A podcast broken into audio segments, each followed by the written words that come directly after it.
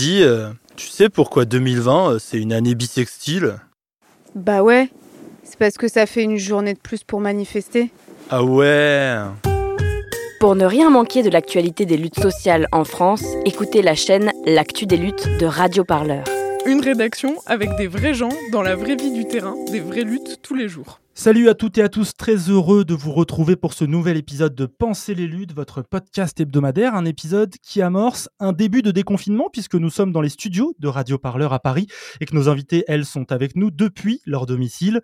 Comme chaque semaine, on est ensemble pour un peu moins d'une heure. L'idée, prendre le temps d'analyser, de comprendre les réflexions, les débats, les changements que provoquent les luttes sociales en France et dans le monde.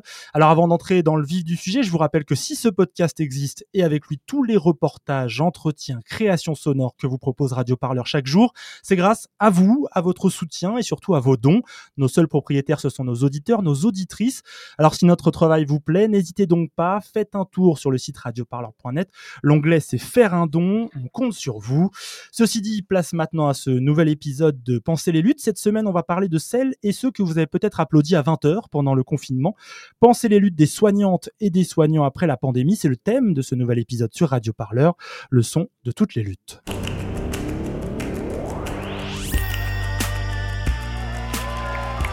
Enfin, quelque chose se passe Pensez les luttes. Pensez les luttes, Quelque chose, mais quoi? Votre podcast hebdomadaire sur Radio Parleur. Il faut arrêter de parler en notre nom. Parce qu'on est assez grand pour parler, on est assez grand pour prendre la parole. On en a ras-le-bol d'entendre des phrases de merde. Une émission pour penser ensemble les mouvements sociaux. Peu importe ta couleur, peu importe ton appartenance sexuelle, peu importe qui tu es, peu importe ce que tu manges, ce combat t'appartient.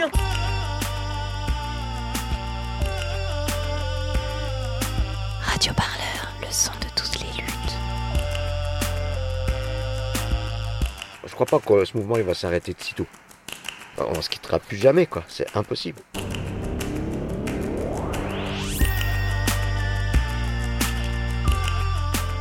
Des applaudissements à 20h. La priorité dans les transports ou dans les magasins.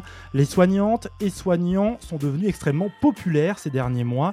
Il faut dire que ce sont ces professionnels de la santé qui sont montés au front pour livrer la bataille contre le coronavirus. Un lexique guerrier qu'a employé quotidiennement le gouvernement et au-dessus de lui Emmanuel Macron pendant le confinement. Depuis, le nombre de malades est en baisse, l'urgence s'est un peu, un peu apaisée. Il est donc venu le temps de faire les comptes. L'État propose des médailles, des primes, les soignantes et soignants réclament de meilleurs salaires, des budgets pour pouvoir enfin travailler correctement. L'épidémie a ouvert une brèche pour repenser notre système de santé après des années de politique libérale au sein des hôpitaux. Alors qu'un Ségur de la santé censé permettre de refonder l'hôpital est en cours depuis plusieurs semaines, on vous propose dans cet épisode de votre podcast hebdomadaire Penser les luttes de poser ces questions d'après-pandémie. Tout d'abord, comment vont les soignantes et les soignants Comment ça va? Et puis qu'a changé le Covid au sein des hôpitaux? Et peut-on profiter du rapport de force qui s'est créé pendant la crise pour repenser un hôpital plus humain?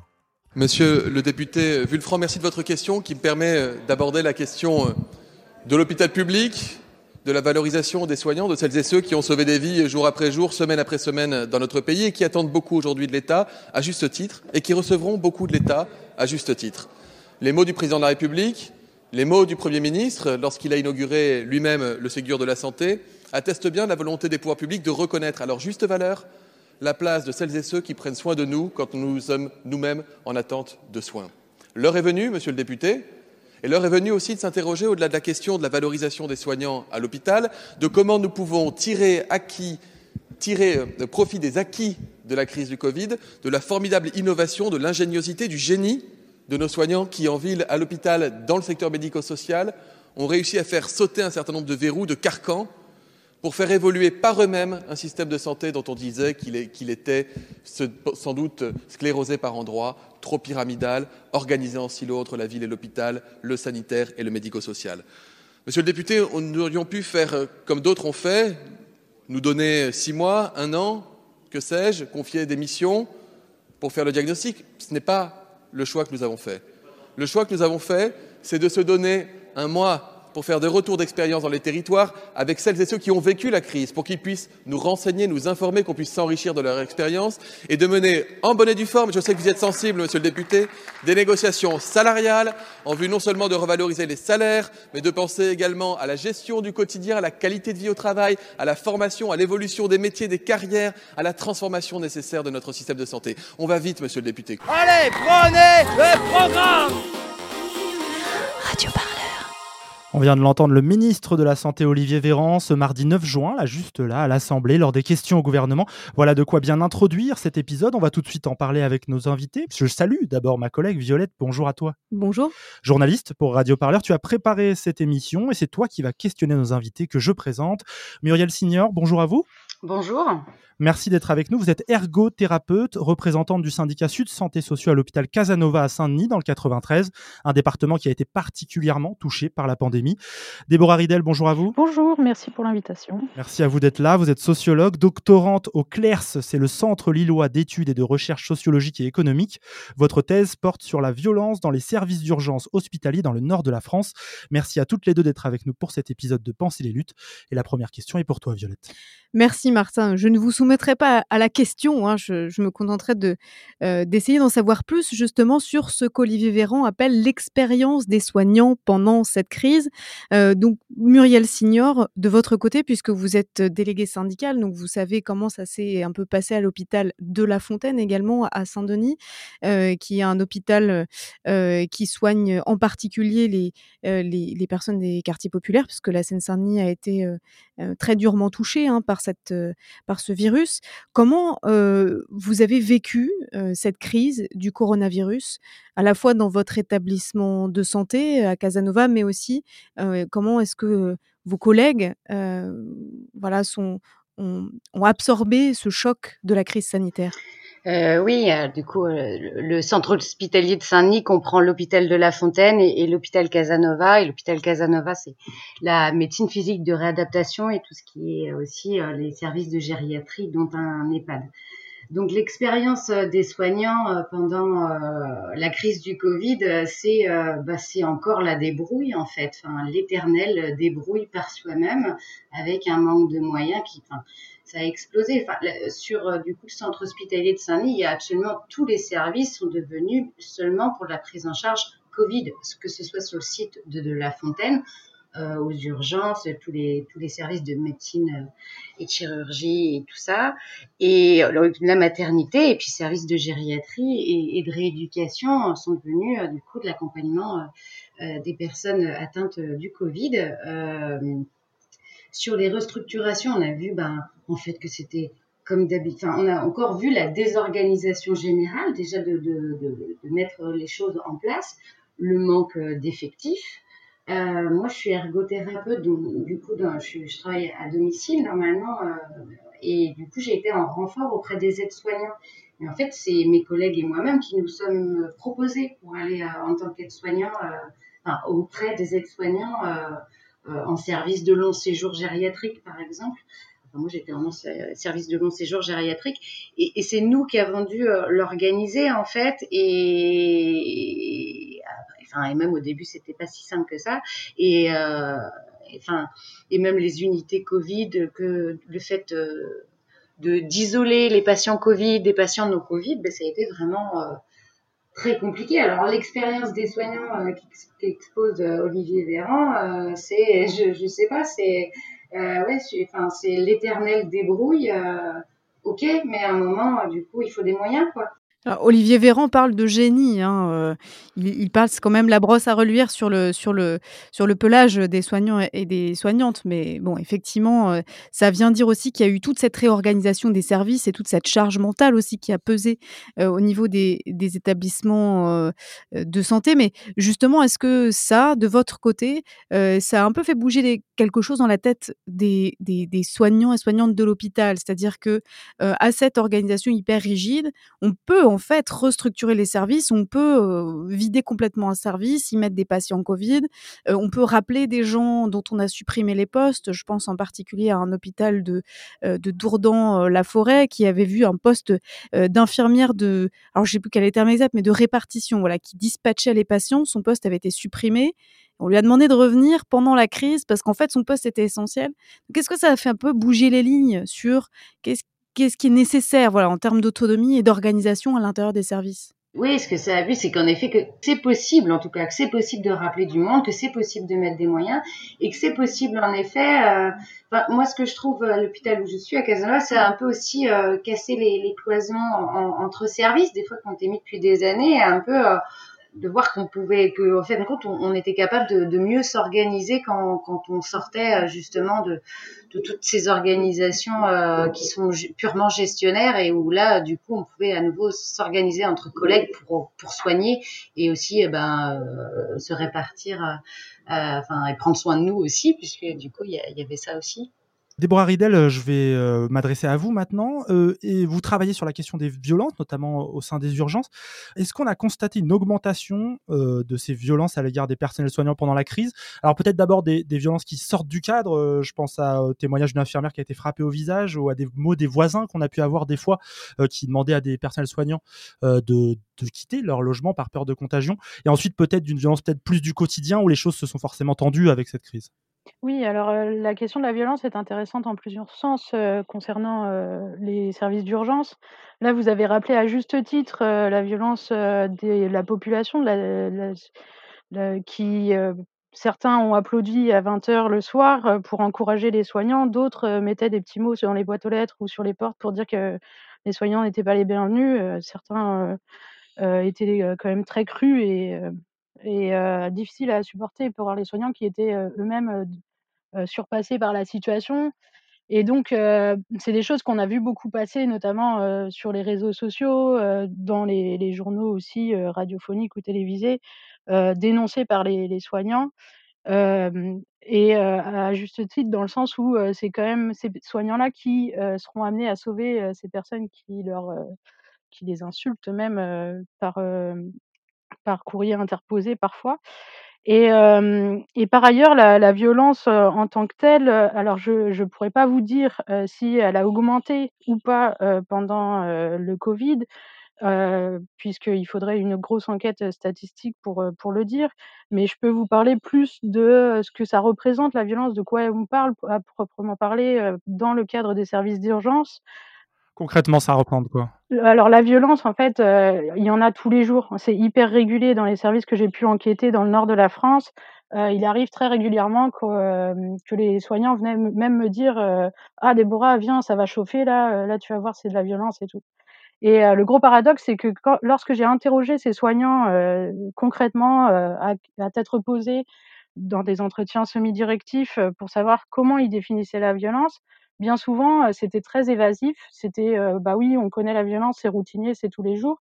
Mais quand on demande des exemples précis, bah, c'est beaucoup plus difficile à dire ce que c'est, notamment quand je les les je les leur demandais de de, m'expliquer, bah, pourquoi ils avaient considéré que là, telle situation, ça avait chauffé et tout.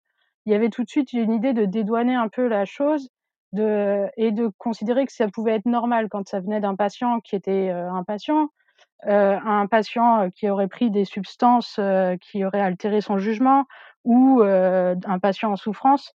Dans ces cas-là, la violence, elle est pas forcément sentie comme une souffrance à proprement parler pour les soignants et encore là, je mets beaucoup de guillemets parce que, bien sûr, la personne qui se retrouve avec un point dans la figure, c'est quand même, important quoi.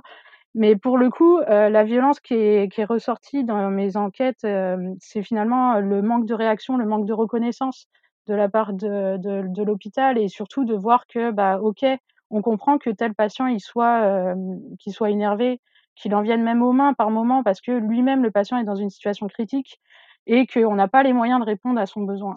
Et en fait, c'est ce problème-là qui qui qu'on peut considérer être la violence, dans les services d'urgence, c'est le le le problème de, l'inadéquation entre, le service rendu à la population et des soignants qui sont sous l'eau et qui n'arrivent pas à répondre correctement, tout ça parce qu'il y a une, manque de considération en fait, quand on avec des restrictions de plus en plus importantes, et aussi des, mmh, des enfin, par exemple, la direction qui va un petit peu minimiser les faits, on va pas accompagner les soignants au commissariat pour porter plainte.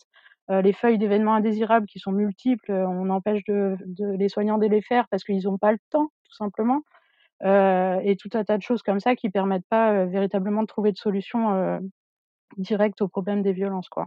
Et est-ce que ça permet aussi de de visibiliser un peu plus, ces les violences qui sont subies non pas par, les médecins, les les soignants, uniquement les soignants qui sont, les médecins, les internes et cetera, mais aussi les paramédicaux? Parce que, dans un article que vous aviez, publié en, en fin d'année dernière, justement, vous vous souligniez que la plupart du temps, les violences, heu, dans les services d'urgence ou celles dont on parle dans les médias sont celles qui sont subies, heu, par les médecins et les autres sont un peu invisibilisées. Or là, pendant cette crise du coronavirus, justement, on a vu on a vu ce que vivait un infirmier, une infirmière, une aide-soignante, ces photos notamment, de gens complètement épuisés avec des traces horribles de masques sur le visage, donc des gens qui sont à bout et qui sont par ailleurs très héroïsés, heu, dans le discours politique et dans les médias.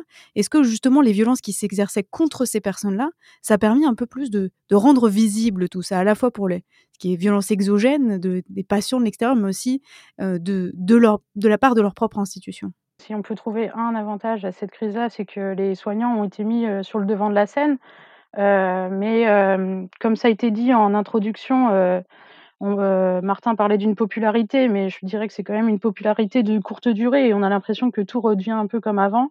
On est revenu au business as usual, heu, vous diriez ça? Oui, je dirais ça, ouais, notamment parce que, heu, bah, on essaye de diviser un petit peu, les individus, hein, de diviser les causes, c'est le diviser, pour mieux régner en quelque sorte, hein, donc en gros, les les soignants, ils ont eu une grosse visibilité, il faudrait faire une étude, heu, de de une revue de presse, hein, mais je pense que le terme soignant est apparu, des milliers de fois dans les journaux, ces derniers temps et on a vu, on a pris conscience que ces personnels-là, ils étaient, hyper importants et je pense que c'est là-dessus qu'il faut, vraiment insister, mais le problème, c'est que ça remet en cause toute la société.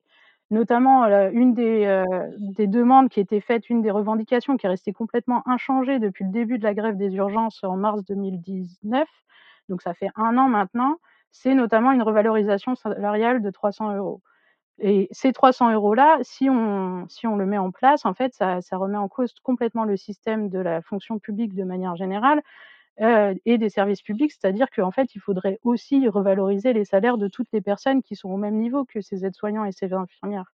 Donc c'est-à-dire les enseignants, heu, les éboueurs et cetera et cetera. On y reviendra un peu plus tard justement sur ce que ça signifie dans le combat aujourd'hui, notamment du collectif Inter-Hôpitaux, que toutes ces, heu, hem, revendications sur, sur les, salaires. Je voulais juste très rapidement vous demander à vous, Muriel Signor, parce que ce que vous disiez, Déborah Riedel est très intéressant. La violence, c'est pas c'est pas un patient qui frappe un médecin, c'est pas simplement ça, c'est aussi endogène, c'est-à-dire à l'intérieur de l'institution, ces, heu, toutes ces plaintes qui ne sont pas entendues, tous ces silences aussi autour de, heu, de la souffrance liée aux conditions de travail. Est-ce que justement tout ce que nous disions tout à l'heure sur la réorganisation des services, liés à la crise du coronavirus, ça ça a fait craquer un petit peu, les choses? Parce que la charge mentale était déjà très importante. Est-ce que ça a craqué un peu aux entournures ou est-ce que ça a quand même tenu dans les services, heu, créé une nouvelle solidarité aussi peut-être entre, soignants, soignantes et tous les personnels, de l'hôpital? Oui, sur la maltraitance, enfin, c'est vraiment du coup ce qui est vécu par les par, heu, nous, par les collègues, c'est c'est la violence institutionnelle. Je pense que c'est quand même celle-là qu'on ressent le plus, que ce soit sur nos salaires, mais aussi sur les contrats. Il y a il y a beaucoup de gens qui sont en CDD renouvelés, à l'hôpital, où on est, heu, traités comme des pions, pour aller, d'un endroit à un autre et puis aussi, heu, bah, la la la souffrance de de voir aussi, heu, qu'on n'est pas assez pour effectuer le soin comme, heu, comme on le voudrait. Donc, heu, du coup, au final, une une souffrance que une violence, heu, par rapport aussi aux personnes qui qui viennent se faire soigner et pendant la crise du covid, en fait, si c'est on n'a pas tenu, enfin on a on on ont été mis, à l'écart d'autres pathologies qu'on pouvait pas prendre en charge. Enfin tout ça c'est tout ça c'est extrêmement violent et cette violence on on la ressent aussi, et est-ce que, hem, heu, du coup, hem, est-ce que c'est un peu, enfin en tout cas il y a eu cette, sensation de légitimité de l'exprimer, cette violence, qu'on subit, de par, bah, de par les les politiques qui sont menées, au sein de l'hôpital, mais aussi, au niveau, de la société. Moi je travaille à Saint-Denis, je vois aussi, beaucoup de personnes qui sont en difficulté d'accès aux soins, euh, mais une certaine légitimité de, de s'exprimer, de s'exprimer tous ensemble et, et qu'on était, euh, enfin, qu'on est tous dans la même situation et que c'est, comme le disait euh, euh, Déborah, c'est que c'est pas que la santé, il y a aussi, euh, bien sûr, euh, dans l'éducation, il y a, plein de choses en fait. C'est un contexte plus général. Sur la question de l'accès aux soins, d'ailleurs, j'en profite, on a fait une émission il y a quelques semaines sur l'accueil aux soins pour tous. Vous pouvez la retrouver sur radioparleur.net. On la mettra aussi dans le podcast, dans l'article qui accompagne le podcast de cette émission. Déborah Ridel, Muriel Seigneur, on va maintenant aborder la seconde partie de notre podcast et notamment ce fameux Ségur de la santé. Alors, quelques explications rapidement pour nos auditeurs. Le Ségur de la santé, en fait, ça vient du nom de l'avenue de Ségur où se situe le ministère de la Santé. Il a commencé le lundi 25 mai par visioconférence, quatre groupes de travail qui planchent une fois par semaine pendant sept semaines afin de définir des pistes pour améliorer le système de soins. Ça ressemble quand même à une sorte de mini euh, grand débat, un peu ce qu'on avait servi aussi aux Gilets jaunes pendant leur mouvement. Euh, ça s'annonce déjà tendu. On va écouter justement un extrait d'interview. Nous sommes devant l'hôpital Robert Debré, c'est à Paris. C'est la cardiologue Chérine Benzouid qui s'exprime. Elle donne son avis sur cette initiative du gouvernement, ce Ségur de la santé. Ils ont écarté le collectif Interurgence qui se, qui se bat depuis plusieurs mois de cette concertation et de ces négociations. Ils ont écarté les usagers alors que, alors que nous, notre collectif, on n'a pas arrêté de dire que pour repenser l'hôpital public, il faut des hospitaliers et des usagers. Et ce n'est pas, ce n'est que comme ça qu'on peut éviter euh, tout ce qui s'est passé, c'est-à-dire toutes, euh, toutes les dérives euh, dont on a vu le coût, quoi, le coût humain. Voilà, donc il y a toutes ces choses-là qui ne vont pas et nous les dénonçons et nous disons que nous ne serons pas la caution de leur manœuvre.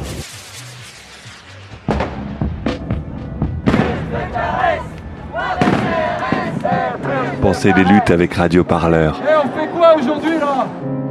On joue au chat et à la souris avec la police ou on s'organise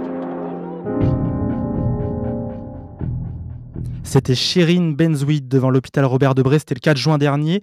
Euh, Violette, ce Ségur de la santé, il est loin de faire l'unanimité. Euh, dernièrement, le sociologue Frédéric Pierru, co-auteur du livre Hôpital, La case du siècle, évoquait un Ségur de l'hôpital euh, qui oubliait toute une partie des actrices et acteurs du système de santé français au-delà de l'hôpital.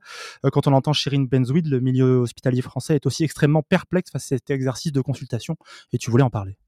Oui, d'ailleurs, elle dit, «Nous ne serons pas la caution de leurs manœuvres». Il faut signaler aussi que Sud Santé a quitté la table, des négociations à laquelle un certain nombre de professions n'ont pas été conviées, voilà, notamment, des professions, paramédicales. Muriel, Signor, à votre avis, à quoi sert ce Ségur de la santé? Est-ce qu'il sert seulement à quelque chose? On y parle quand même, revalorisation salariale, 35 heures, on parle de beaucoup de choses quand même. est-ce que pour vous, ça sert à quelque chose, tout simplement? Ben, vous, vous l'avez un peu, vous l'avez dit aussi dans l'introduction, ça fait un peu euh, grand débat, euh, ça fait euh, effet d'annonce, concertation. Il y y a le, en effet, ont été écartés quand même les, le membre des, collectifs interurgence, qui sont quand même, qui étaient un peu les représentants là à l'heure actuelle, au moins de, de, de, de, collègues de terrain, qui étaient aussi à, à, revendiquer des choses. Enfin, c'est très. Le CIH a fait un communiqué euh, là euh, le 9 hier euh, disant collectif interhôpitaux, pardon, qui a été, qui s'est créé depuis octobre, grosso modo, à la suite un peu du collectif interurgence, avec euh, à l'initiative de médecins et, et essentiellement de la pitié salpêtrière, et puis après, voilà, différents acteurs de, ça, ça a fédéré au niveau de différents hôpitaux qui donc le, CIH qui parle aussi de l'opacité de ça. Enfin, en fait, euh, du coup, c'est pas des négociations. Et je, repense du coup à, l'intervention de, Véran qui dit euh, nous prenons, nous allons vite. Euh, c'est quand même une vaste blague. nous allons vite, mais attendez, ça fait depuis un an que le collectif Interurgence déjà a, mobilisé déjà au niveau des services d'urgence et après a, a, appelé aussi sur l'ensemble du système hospitalier. Euh, et ça fait des années que du coup l'austérité imposée, euh, les budgets euh, euh, qui diminuent tous les ans, le fait de, réduire les, coûts, parce que la santé c'est un coût et seulement un coût et, et jamais un bénéfice selon selon les différentes politiques depuis 30 ans. Et, et, ça fait ça fait un moment en fait qu'on leur dit qu'il faut plus de budget, plus de budget pour pour des embauches, pour déjà l'embauche de tous les CDD. Pardon, je vous coupe Muriel, mais est-ce que c'est vraiment le rôle euh, d'une espèce de Grenelle, appelons-le comme ça, c'est-à-dire un...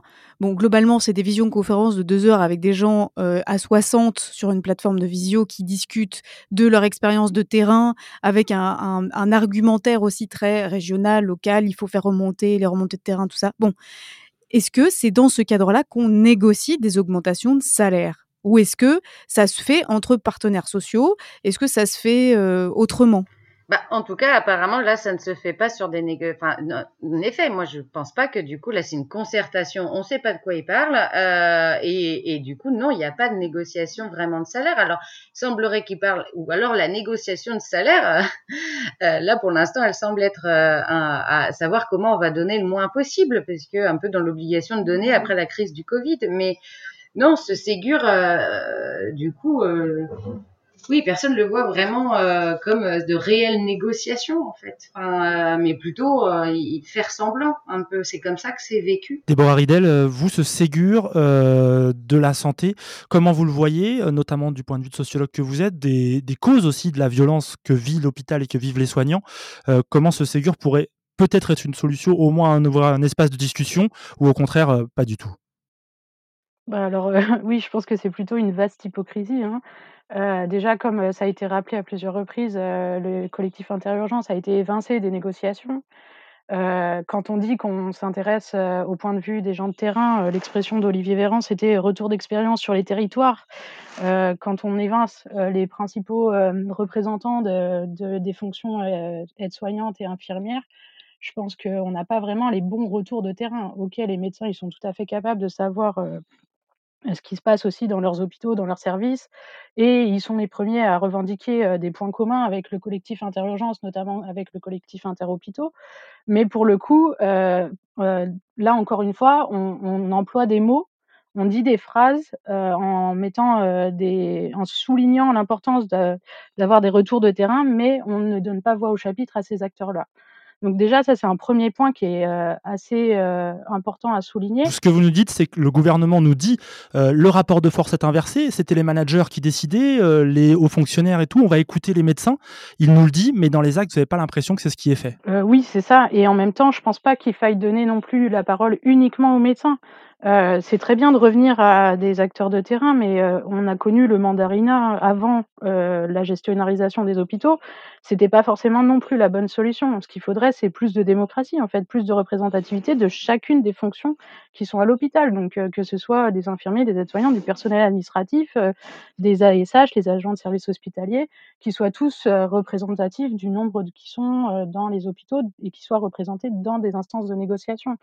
Et pour le coup, quand on rappelle la, la dette, comme vous disiez tout à l'heure, euh, euh, ou le, le, le, les problèmes d'argent, de, de, de, revalorisation salariale, etc., là encore, moi, je trouve que c'est quelque chose qui est un peu hypocrite de dire ça, parce que l'argent, il existe, et il y a un certain nombre d'incohérences dans la gestion du système de santé aujourd'hui où on réfléchit à court terme en permanence et ça rejoint le on va vite de Olivier Véran. Moi, je pense au contraire qu'il faut prendre le temps de la réflexion. C'est aujourd'hui qu'il se passe des choses hyper importantes. Ça fait plus d'un an qu'on est en, lutte euh, du point de vue des services d'urgence, mais il y a eu les EHPAD avant, il y a eu le printemps de la psychiatrie, etc., etc. Donc, je pense que euh, là, il faut prendre le temps de retravailler complètement euh, le système de santé. Et en l'occurrence, quand on accumule les CDD euh, parfois jusqu'à l'illégalité, quand on euh, préfère euh, embaucher des intérimaires à plus de 1000 euros la journée pour les, pour les médecins plutôt que de titulariser des soignants, etc. En fait, on fait des choix à court terme qui valent beaucoup plus cher que ce que serait l'embauche de, de, de, de, plus de, de monde. Quoi. Olivier Véran veut effectivement aller, aller très vite, mais euh, il veut aussi en finir avec un certain nombre de choses, euh, notamment avec les 35 heures. C'est curieux, ça ne faisait pas tout à fait partie euh, de la plateforme de revendication du collectif Interhôpitaux, si je ne me trompe. Mais en tout cas, pour lui, c'est une cible. Il l'annonçait d'ailleurs avant même le Ségur de la Santé qui commence le 25 mai dernier, dans le JDD, en disant il faut en finir avec les 35 heures car ça a plombé l'hôpital et il faut permettre permettre aux, aux, personnels soignants qui font des extras dans d'autres hôpitaux ailleurs de les faire dans leur hôpitaux. Euh, Est-ce que ça, ça vous semble être euh, quelque chose de, central, euh, alors pas forcément à la façon dont le pense Olivier Véran, mais justement de repenser les plannings, les horaires, les conditions de travail au sein du, même, du, même centre hospitalier? Alors, bah oui, totalement. Parce que quand j'ai commencé mes, mes enquêtes là, sur des terrains dans le nord de la France, quand on a parlé du, du, système de santé, la première chose qui revenait quand les personnes revenaient un peu en arrière, c'était toujours de raconter cette histoire du passage aux 35 heures. Et au départ, je me suis un peu demandé pourquoi. Moi, ça me paraissait très lointain. Euh, j'ai pas vraiment connu, j'étais encore au collège quand euh, les 35 heures étaient passées. Et, euh, et en fait, c'est parce que ça enfin, c'était un système qui s'adaptait pas forcément au milieu hospitalier où on est dans la continuité des soins, où on travaille 24 heures sur 24, etc. Et d'ailleurs, là-dessus, sur les temps de travail, il y a la thèse de Fanny Vincent qui est hyper intéressante et qui montre que le système en 12 heures, on fait 12 heures de nuit, 12 heures de jour, c'est un système qui finalement vient grappiller des, des heures et du travail gratuit des soignants, euh, mais qui est quand même valorisé par ces soignants qui ont plus de jours de récupération. Alors comment ça marche ça exactement justement, 12 heures de nuit, 12 heures de jour? C'est Donc on a on a 2 équipes, euh, donc euh, après ça dépend des hôpitaux. C'est là aussi que le le collectif Interurgence a été intéressant parce qu'il a regroupé, les les services d'urgence au niveau national et donc on s'est vite aperçu que, d'un hôpital à l'autre, d'une région à l'autre, les modes de fonctionnement étaient un peu différents. Par exemple, dans un des hôpitaux, un des hôpitaux pardon, où j'avais fait mon enquête, euh, c'était un système en 12 heures, mais il n'y avait pas deux équipes à euh, proprement parler. C'était euh, donc certains soignants qui allaient travailler la nuit pendant deux ou trois jours d'affilée, une autre équipe qui allait travailler deux jours et la semaine suivante, ça allait changer. Donc il y avait un espèce de turnover comme ça qui faisait que dans un sens, bah, c'est bien parce qu'on connaît les difficultés des uns et des autres, mais en même temps, un rythme de travail épuisant, éreintant. Du coup, moi, je l'ai fait, hein, d'aller la nuit aussi faire les 12 heures en même temps que les soignants et de recommencer le lendemain en faisant 12, heures de jour. En fait, ça devient juste épuisant. Et pour le coup, on, ça incite aussi les soignants à aller faire des journées de, en plus des vacations, ou je me souviens plus exactement du terme, mais donc pour avoir des compléments de salaire. Et donc, c'est plus du tout un, un, 35 heures qu'ils sont en train de faire. Ils sont bien, bien au-delà et ils reviennent sur leur jour de congé, etc. Oui, voilà. Muriel Signor, vous vouliez réagir sur cette question des 35 heures?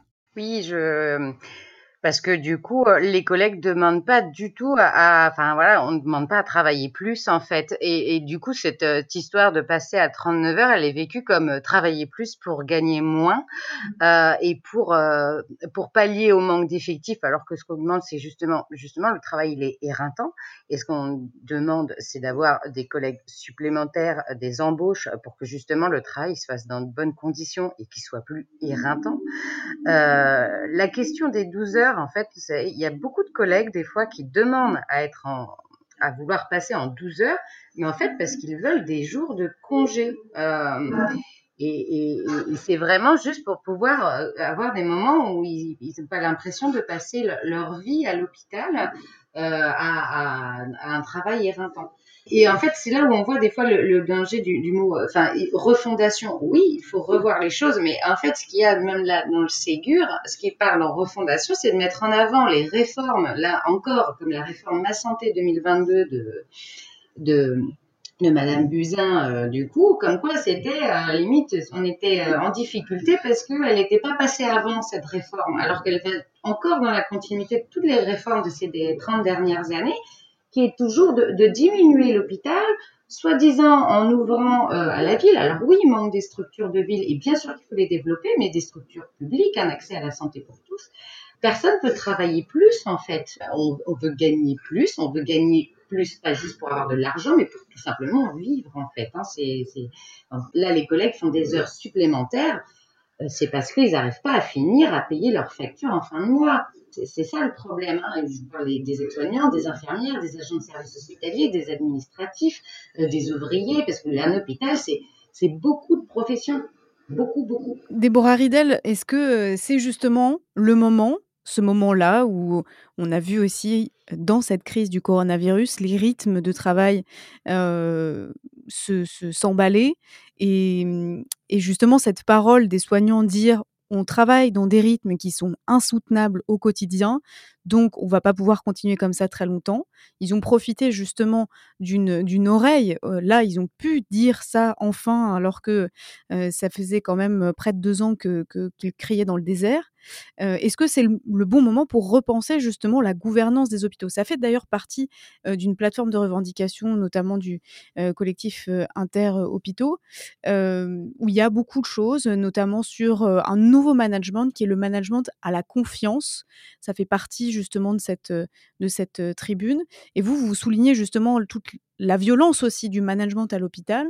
voilà, est-ce qu'on est dans un bon moment pour casser un peu ce management un peu bah, brutal, quoi, justement, et changer un petit peu ce, cet aspect-là de la gouvernance à l'hôpital? Ah bah oui, complètement. Je pense que c'est le bon moment et qu'on aurait dû le faire il y a déjà dix ans même. Et, il faut la saisir, cette fenêtre. en, tout cas, il faut aussi que ce soit réel, ces, changements, parce que sous couvert de cette gestionnarisation de l'hôpital, on a beaucoup mis en avant qu'on faisait des réunions par projet, qu'on sollicitait les, soignants, etc. Et on essayait de montrer qu'il y avait des formes de coopération qui existaient. On a beaucoup incité la coopération, mais c'était une coopération bien souvent un peu forcée. Donc on voit que ça a des effets pervers et que ça fonctionne pas vraiment comme ça. Karine Vassy, par exemple, parlait de solidarité, obligée et donc une solidarité à proprement parler, c'est quelque chose qui vient du cœur, on peut pas l'obliger, quoi. Donc ça ça montre un peu, le côté pervers de de ce management qui emploie, en fait, des termes qui pourraient être les termes de revendication, des acteurs de terrain, mais euh, avec un sens qui est complètement dévoyé, si on veut. Et donc, quand je reviens à l'exemple des, réunions, alors oui, on a beaucoup euh, travaillé à l'humanisation euh, des services, à la refonte architecturale de certains services pour les rendre plus accueillants, etc. Et là-dessus, on a travaillé sur des plans, on s'est intéressé à la vie des soignants, mais c'était une multiplication de, réunions sans cesse, et au final, jamais de retour réel du point de vue des soignants, c'est-à-dire qu'on les a sollicités pour réfléchir à des choses et ce qui a été mis en place, c'était pas ce qui avait été dit. Donc ça donne un sentiment de déjà perdre du temps en réunion alors qu'on est déjà sous l'eau et qu'on aimerait bien s'occuper davantage de nos patients et en même temps de bah, finalement c'est quand même ces soignants-là qui se retrouvent à travailler dans ces nouvelles conditions qui ne sont même plus adaptées à leur à ce qu'ils voulaient ou à leur travail de, pour qu'il soit bien fait et de qualité. Je précise, euh, Karine Vassy, Déborah Ridel, donc chercheuse hein, qui travaille sur l'organisation hospitalière. Euh, Violette, tu avais une dernière question avant de passer à la suite. Oui, en fait, par ailleurs, il y a un autre euh, élément très très central dans le, cette plateforme de revendication du collectif Interhôpitaux, c'est une proposition de démocratie participative. Donc là, c'est carrément un changement de paradigme total. Donc est-ce qu'il faut en finir avec l'hôpital pyramidal, avec la tête qui décide et les voilà les autres couches de, hiérarchie qui exécutent. Est-ce qu'on peut vraiment faire ça à l'hôpital?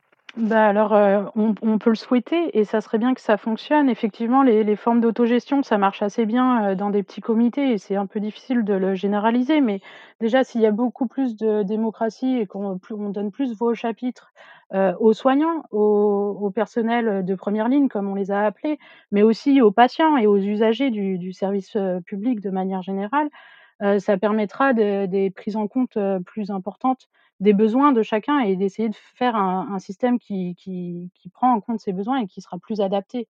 Contrairement aux gros projets qui ont existé. Euh, alors là, je me trouve pas loin de Saint-Nazaire, où il y a eu euh, un cas d'école avec une cité sanitaire qui a été pensée il y a plus de 20 ans et construite il n'y a pas très longtemps, et où finalement, au moment où elle était construite, elle, elle ne correspondait déjà plus aux besoins. C'était un partenariat public-privé en plus, donc avec tout ce que ça Voilà, c'est un partenariat public-privé, donc ça a engrangé pardon, une dette énorme pour l'hôpital public. Donc finalement, on voit tous les, toutes les dérives de, de, ces choses-là. Et effectivement, si on peut avoir un hôpital qui est beaucoup moins pyramidal et beaucoup plus horizontal, voire autogéré, ça serait, ça serait parfait. Mais encore faut-il que ce soit euh, réalisable. Alors on va maintenant aborder la dernière partie hein, de ce podcast avec euh, un témoignage. Euh, il s'appelle Thomas, il est travailleur hospitalier depuis 17 ans et il évoque ses conditions de travail.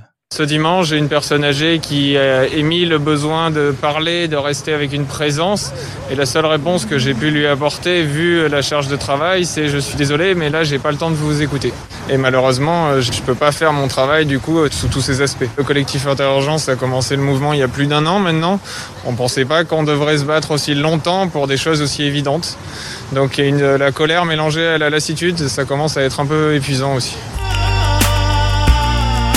Pensez les luttes, votre podcast hebdomadaire sur Radio Parleur. Pour penser ensemble les mouvements sociaux. Voilà, Thomas Soignant, membre du collectif Interurgence. C'est un son extrait de la matinale radio de RMC, daté du mardi 9 juin, Violette. Alors Thomas justement pose la question de la violence qu'on exerce sur, euh, sur ces patients, sur les gens dont on s'occupe et qui est intolérable en fait pour, pour, le, pour les soignants et soignantes et qui surtout est dénoncée dans le mouvement euh, d'abord au, sein des urgences mais pas seulement, euh, plus largement. Il faut remonter euh, il y a deux ans au moment où euh, l'hôpital Pinel, qui est un hôpital psychiatrique, était en lutte euh, justement euh, contre la maltraitance des patients et euh, dénonçant la maltraitance euh, institutionnelle. Alors, euh, on a parlé justement du rapport de force qui s'est créé là pendant cette crise et qui euh, permettra peut-être de repenser un hôpital plus humain, moins, pyramidal, euh, moins dévoré par la, par la technocratie et la bureaucratie aussi, euh, euh, peut-être un peu plus confiant euh, de la façon dont les soignants et soignantes peuvent gérer eux et elles-mêmes euh, leur propre service, leur propre système de soins, mais tout ça ne, ne pourra se faire que s'il y a une traduction en fait dans, la rue, si ce rapport de force se prolonge quelque part.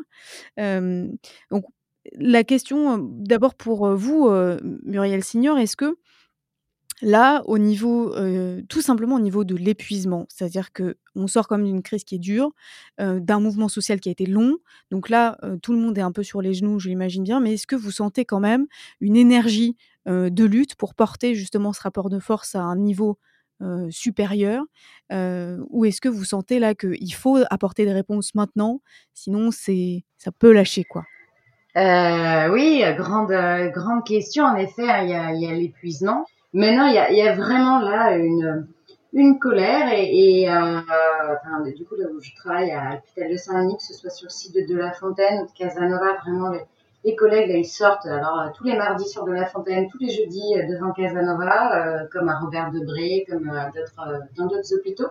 Les collègues, ils ont envie de s'exprimer et il y a la, manifestation, grève et manifestation, appel à la grève et manifestation du 16 juin, de mardi prochain. Là, j'ai vraiment beaucoup de collègues qui disent comment on fait, est-ce qu'il y a des bus pour y aller, comment on y va? Enfin voilà, les gens essaient vraiment, là les collègues ils essaient de s'organiser pour venir. Je sais qu'il y a des rassemblements dans d'autres régions parce que ça va se faire un peu par des rassemblements régionaux.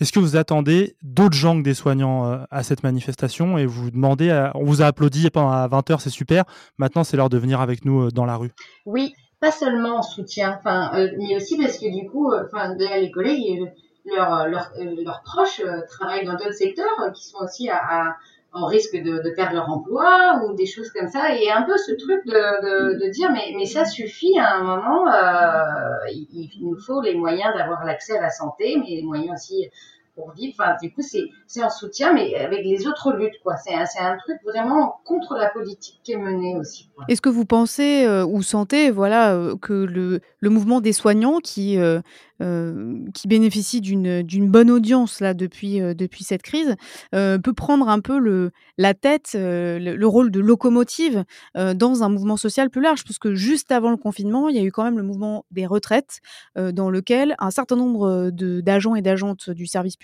mais aussi des enseignants, des enseignantes, euh, ont dénoncé euh, la casse du service public et euh, le, l'espèce de, langue de l'esquive du gouvernement d'Emmanuel Macron, prétendant vouloir faire du social tout en détruisant, en, en faisant un véritable travail de sape. Est-ce que cette fois, ce sont les soignants et les soignantes qui peuvent prendre la tête de ce mouvement-là et tirer un petit peu tout le monde dans la rue je dis ça notamment parce qu'il y a d'autres fronts qui s'ouvrent, notamment celui contre les violences commises par la police. Donc euh, il y a peut-être aussi un peu un risque de dispersion. Je l'espère en effet que ça soit parce que contre la réforme des retraites, euh, les, les collègues bien sûr ils étaient contre très touchés. Hein, parce Oui, les soignants et soignantes étaient beaucoup dans la rue d'ailleurs. Je vous sens aussi un peu euh, peut-être inquiète quoi. Est-ce que si euh, le 16 juin n'est pas suivi, euh, il y, a, y a quand même un, un risque de, de, voilà, justement du retour, comme disait juste Déborah Ridel tout, tout à l'heure sur la perception de la violence à l'hôpital, d'un retour au business as usual, quoi. C'est-à-dire, bon, très bien, vous nous avez soutenus pendant la crise, très bien, finalement, vous avez plutôt bien géré la crise au niveau des soignants et des soignantes. Bon, bah, c'est que c'est pas si mal. Bon, finalement, le système de soins ne roule pas, pas si mal que ça. Est-ce que c'est ça le risque? C'est de se dire, bon, finalement, réforme néolibérale, ça va quoi. Finalement, ça continue de rouler. Le 16 juin, il y aura forcément, euh, il y aura du monde. Enfin, vraiment, je, pense qu'il y aura du monde.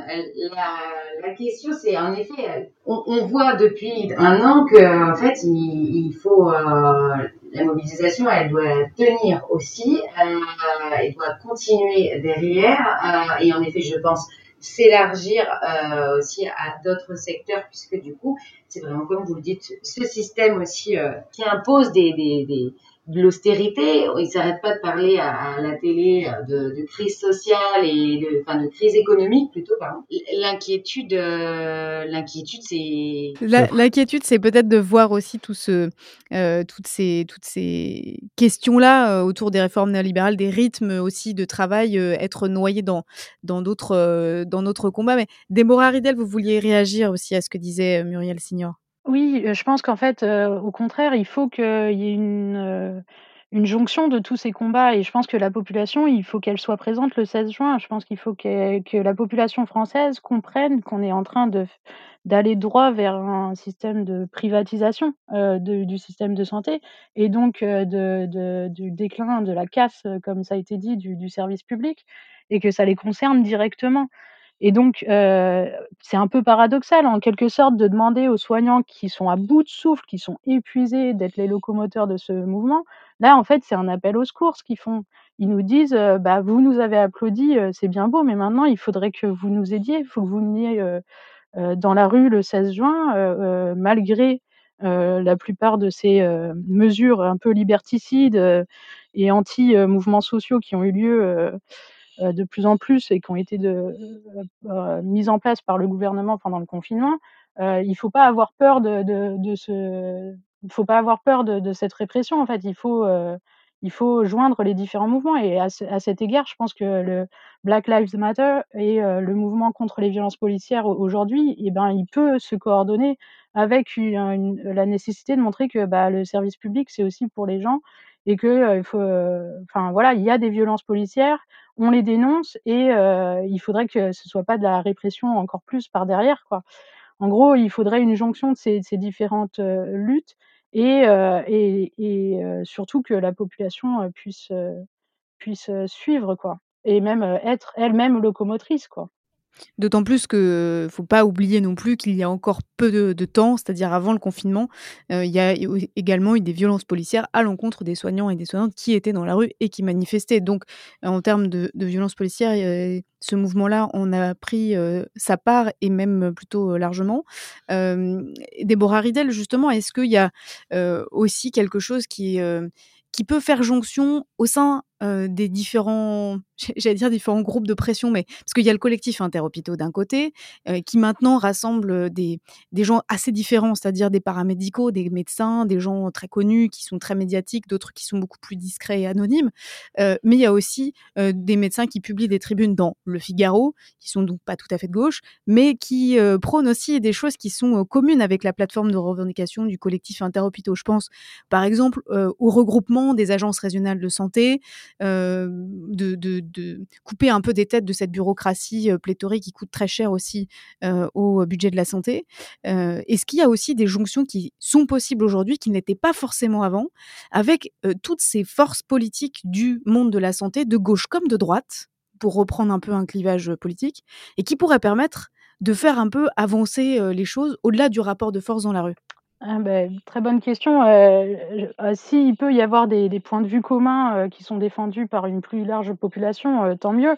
Mais par contre, ça peut aussi amener certains risques, ça serait quand même dommage que, parce que les revendications communes, sont communes, on en arrive à à, casser davantage, le service public d'une certaine manière. Faut je pense qu'il faut absolument avoir, cette idée, à l'esprit c'est que si on est dans un système de santé qui est pas forcément génial aujourd'hui, il est quand même, il permet de prendre en charge les populations les plus précarisées. Alors de moins en moins bien parce que on manque de moyens, on manque de temps, on manque d'énergie, etc. Mais par contre, si on en arrive à une, privatisation, par exemple, du système de santé, il y aura une partie énorme de la population qui ne sera plus prise en charge et qui commence déjà à ne plus l'être assez suffisamment. Donc en fait, c'est pas du tout la solution. D'ailleurs, ça me fait ça me fait penser à une une émission sur France Culture dans laquelle il y avait euh, la, Lamine Gourbi et Olivier Véran qui étaient présents en septembre de l'année dernière, il me semble, à, la- à- laquelle avait participé également euh, Fanny Vincent.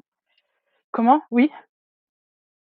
Oui, c'est ça, c'est il y a longtemps, mais donc heu, où heu, la solution qui était proposée, c'était pour la question, c'était comment mettre fin au mouvement des urgences.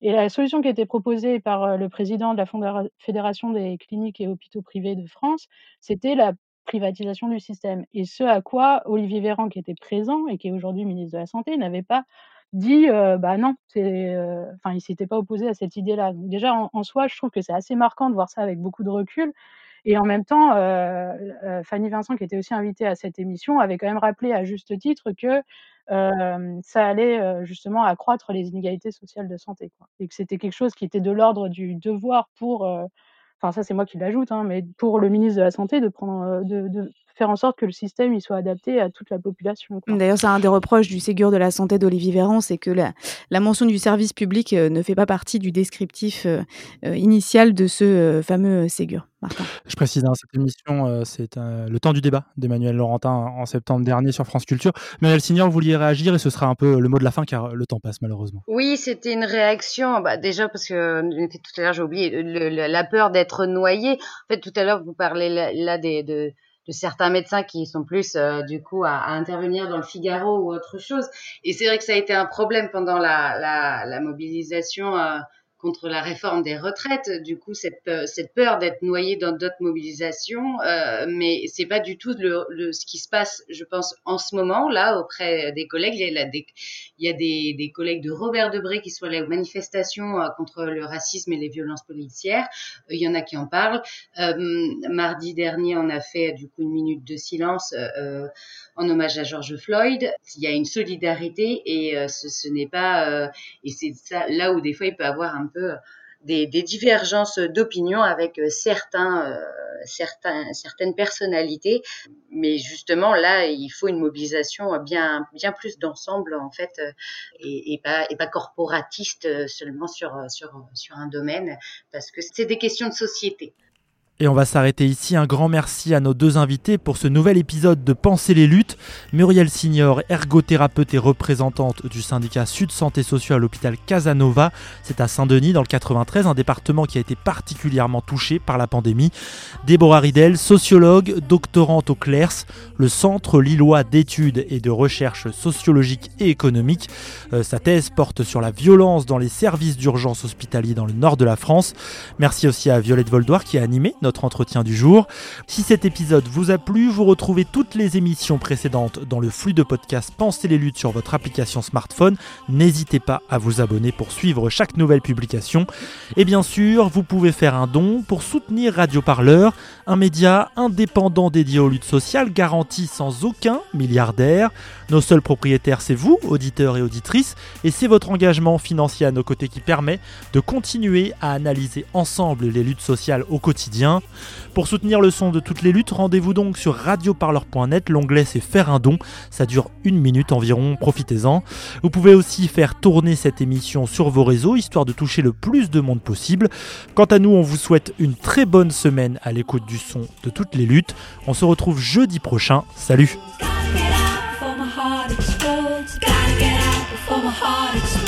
Radio Parleur, le son de toutes les luttes. Écoutez-nous sur radioparleur.net.